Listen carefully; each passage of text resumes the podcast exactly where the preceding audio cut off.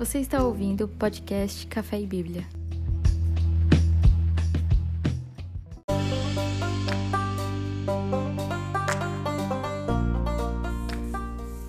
Oi, oi, gente.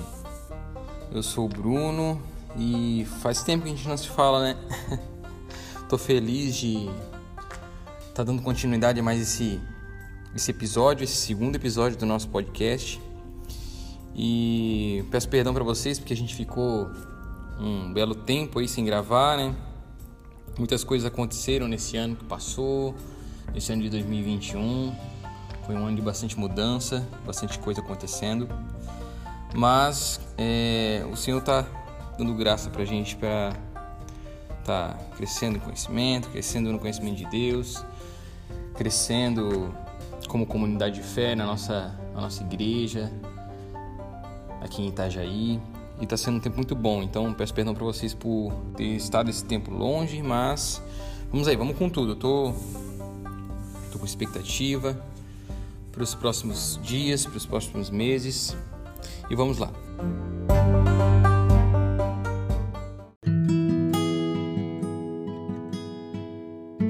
Gente, é, eu queria compartilhar uma palavra com vocês que o Senhor tem falado comigo nos últimos, nos últimos dias, nos últimos tempos, sobre o nosso culto verdadeiro a Deus, sabe? Sobre esse nosso culto racional. O que, que é se nos entregarmos a Deus de verdade mesmo, como um sacrifício, né? Aquilo que Paulo fala em Romanos 12, como um sacrifício vivo, um sacrifício que agrada a Deus, né? Que é o culto racional a Deus. Eu estava meditando nessa palavra, meditando nesse texto, texto de Romanos 12, 1. E o Senhor trouxe algumas coisas ao meu coração e eu gostaria de compartilhar com vocês. Eu acho que é algo, algo que pode edificar o coração de vocês. Tenho certeza que o Senhor ele vai é, falar mais uma vez com a gente, né? Através da sua palavra. Então, o texto, o texto, ele é o texto de Romanos 12, o versículo 1, né? O versículo 1, um texto bem conhecido por nós.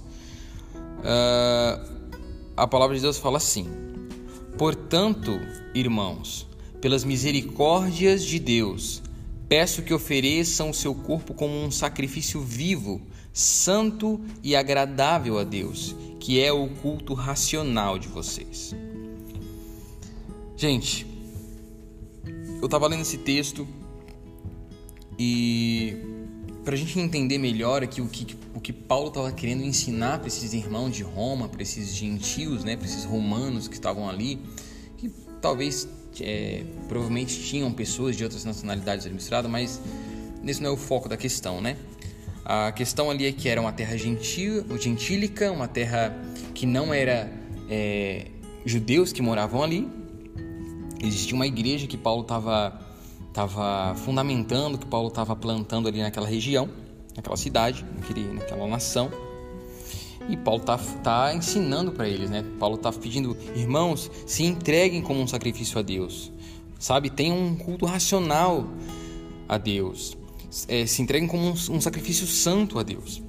E para a gente entender melhor isso aqui, é legal a gente voltar um capítulo, um capítulo antes ali, né, em Romanos 11.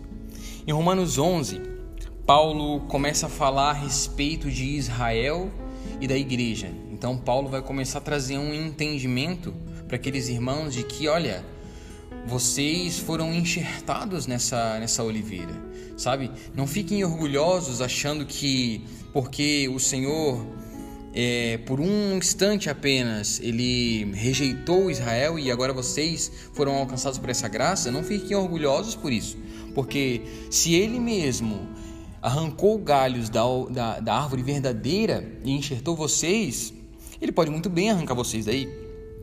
Então não achem que o Senhor rejeitou de uma vez por todas Israel. Então Paulo ali ele está trazendo um entendimento de que o povo de Deus, o povo judeu, o povo de Israel, né, a nação escolhida de Deus, é uma nação que o Senhor tem zelo por ela, o Senhor tem um amor por ela. Então a, a promessa do Senhor de levantar aquela nação como uma nação, é, um povo escolhido dele, não ficou para trás, Deus não se arrependeu, Deus não voltou atrás dos seus planos. Então Paulo está explicando isso para aqueles irmãos.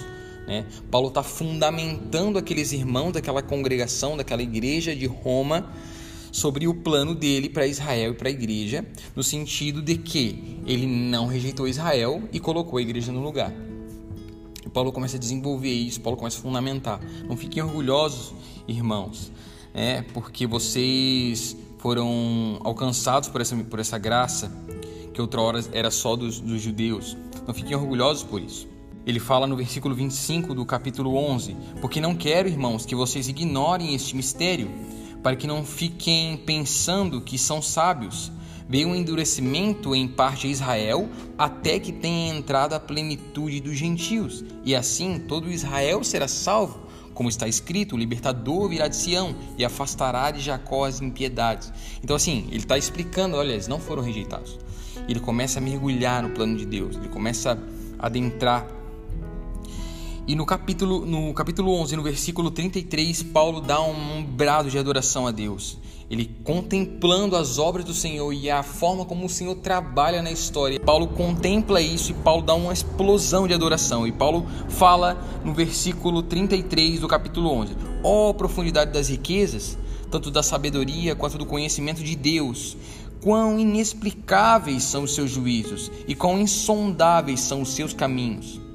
Ele continua: Pois quem conheceu a mente do Senhor? Ou quem foi o seu conselheiro? Ou quem deu a ele alguma coisa para que pudesse ser restituído? Porque dele, por meio dele, para ele são todas as coisas, a ele a glória. Então Paulo dá um brado assim, Paulo contemplando as obras do Senhor e as misericórdias do Senhor, então ele dá um brado de adoração a Deus, né? E então a gente vira a página e chega no capítulo 12 de Romanos, no versículo 1, que foi o capítulo que a gente leu aqui. Então Paulo fala: Portanto, irmãos, ou seja, tendo em vista isso, tendo em vista as misericórdias do Senhor, irmãos, olhem, olhem para o que o Senhor fez, olhem para a forma que o Senhor trabalhou e que o Senhor arrancou vocês do lugar que vocês mereciam e colocou vocês no plano dele. Olhem para isso, irmãos. Então ele fala: portanto, pelas misericórdias de Deus, eu peço que ofereçam seu corpo como um sacrifício vivo, santo e agradável a Deus pelas misericórdias de Deus, irmãos, pelo que Deus fez. Olhem, contemplem as obras das mãos do Senhor e, em gratidão, em resposta a isso, se entreguem como um sacrifício vivo, se entreguem como um sacrifício santo, porque isso é um culto racional. Sabe, meus irmãos, a gente às vezes entra no modo automático de fazer as coisas para Deus e acha que que tá bom, que tá certo, que tá legal porque tá funcionando. Não, irmãos. Um culto racional a Deus é um culto onde nós olhamos para aquilo que o Senhor fez, nós contemplamos aquilo que o Senhor fez, nós entendemos que Ele é merecedor, que nós não éramos dignos dele, mas Ele nos atraiu para Ele, Ele nos arrancou do lugar em que nós merecíamos estar. Então, o, o fato de que nós não contemplamos as maravilhas das mão do, da mão do Senhor, as obras dele, nós não paramos muitas vezes para contemplar aquilo que o Senhor fez, então nós não temos nos entregado como um sacrifício vivo em resposta a isso, porque nós não contemplamos isso. Então, meus irmãos, a gente precisa trazer isso para nossa para nossa vida, para nossa pra nossa mente, sabe? Que o Senhor finque isso no, no nosso coração. Que o Senhor coloque isso dentro do nosso coração como um selo mesmo, sabe? Nós não éramos merecedores, nós não éramos dignos, irmãos. Nós fomos arrancados de um lugar de trevas e fomos transportados para o reino do Filho do seu amor. Sabe, meus irmãos? Nós, pensa comigo, pensa comigo. Você deve uma dívida, um valor aí, você deve um, um milhão de reais para alguém e se você não pagar esse, essa pessoa, se você não pagar o banco, se você não pagar a pessoa a qual você deve, nessa noite você vai ser preso, os seus filhos vão para o orfanato, você vai perder tudo que você tem. Certo? Mas de repente a pessoa chega para você e fala: Ó, oh, você não me deve mais nada, eu te perdoo. Você é perdoado da sua dívida, eu te perdoo. Irmãos, como seria o nosso coração em gratidão a essa pessoa? Por termos sido perdoado de uma dívida em que nós não tínhamos como pagar. talvez o nosso coração ele se volte para essa pessoa com muita gratidão, não é verdade? Então, a questão é que nós esquecemos que nessa história, na história verdadeira, na nossa história, os ofensores, os devedores éramos nós. Nós ofendemos a Deus com o nosso pecado. Nós cuspimos em Deus com o nosso pecado. Nós nos voltamos contra Deus, viramos as costas para Deus. Nós merecíamos condenação eterna. Nós merecíamos condenação eterna, irmãos. O lugar que nós merecíamos estar era o lugar perpétuo, onde a mão do Senhor esmaga os seus inimigos. Nós precisamos ter esse entendimento. Nós precisamos entender isso. O lugar em que nós merecíamos estar, irmãos, era debaixo da mão esmagadora de Deus, debaixo do peso da mão de Deus pelos nossos pecados. Mas o Senhor nos tirou desse lugar sem que nós merecêssemos. Então, por quê? O Senhor nos tirou desse lugar e nos transportou para Ele sem que nós merecêssemos ou sem que nós fizéssemos algo que levasse Deus a fazer isso, simplesmente porque Ele nos quis, simplesmente porque essa foi a vontade dele. Isso é a graça do Senhor. Então nós devemos honra a Deus, nós devemos graça a Deus, nós devemos glória a Deus, nós devemos entregar os nossos corpos como um sacrifício vivo, santo e agradável a Deus, pelas misericórdias dele, é o que Paulo fala, pelas misericórdias do Senhor, irmãos. Ofereçam seus corpos como um sacrifício vivo, santo e agradável a Deus. Esse é o culto racional de vocês. No capítulo 2, no versículo 2: E não vivam conforme os padrões deste mundo, mas deixem que Deus os transforme pela renovação da mente, para que possam experimentar qual é a boa, agradável e perfeita vontade de Deus. Irmãos, nós éramos os devedores dessa história, nós devíamos a Deus. E Deus não é simplesmente aquele que perdoa. Deus não simplesmente perdoou as nossas dívidas. Falou: Ó, Deus, vocês, estão livres. Vocês não me devem mais nada. Não. Além do Senhor perdoar uma dívida eterna, uma dívida que nós não tínhamos como pagar, Ele ainda nos dá uma recompensa. Oh, o que é isso? O que é isso? Que graça é essa? Nós precisamos, irmão, seguir o conselho de Paulo. Pelas misericórdias de Deus, por causa das misericórdias de Deus, olhar para aquilo que o Senhor fez e em devoção, em resposta, em gratidão, nos entregar como um sacrifício vivo, santo e agradável a Deus. Que os nossos membros, que as nossas mãos, que o nosso corpo, que a nossa mente, que os nossos olhos, que os nossos ouvidos sejam entregues a Deus como um sacrifício a Ele. Dessa forma, então, a gente vai prestar a Deus um culto com entendimento um culto racional, um culto no qual o Senhor é o centro e o Senhor é adorado e honrado. 1 Samuel 15, 22 diz o seguinte: Será que o Senhor tem mais prazer em holocaustos e em sacrifícios do que no obedecer a Sua palavra? Eis que obedecer é melhor do que sacrificar, e ouvir é melhor do que a gordura dos carneiros. Irmãos, presta atenção. Eis que obedecer é melhor do que sacrificar.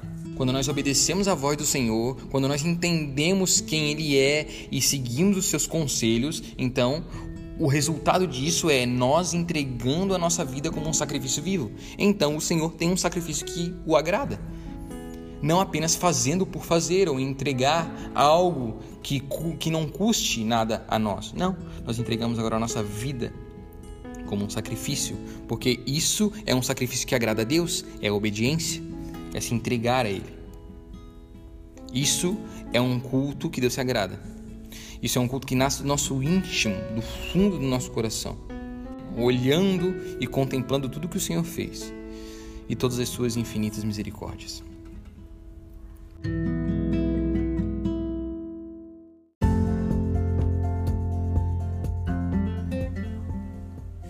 É isso aí, gente. Esse foi nosso segundo episódio.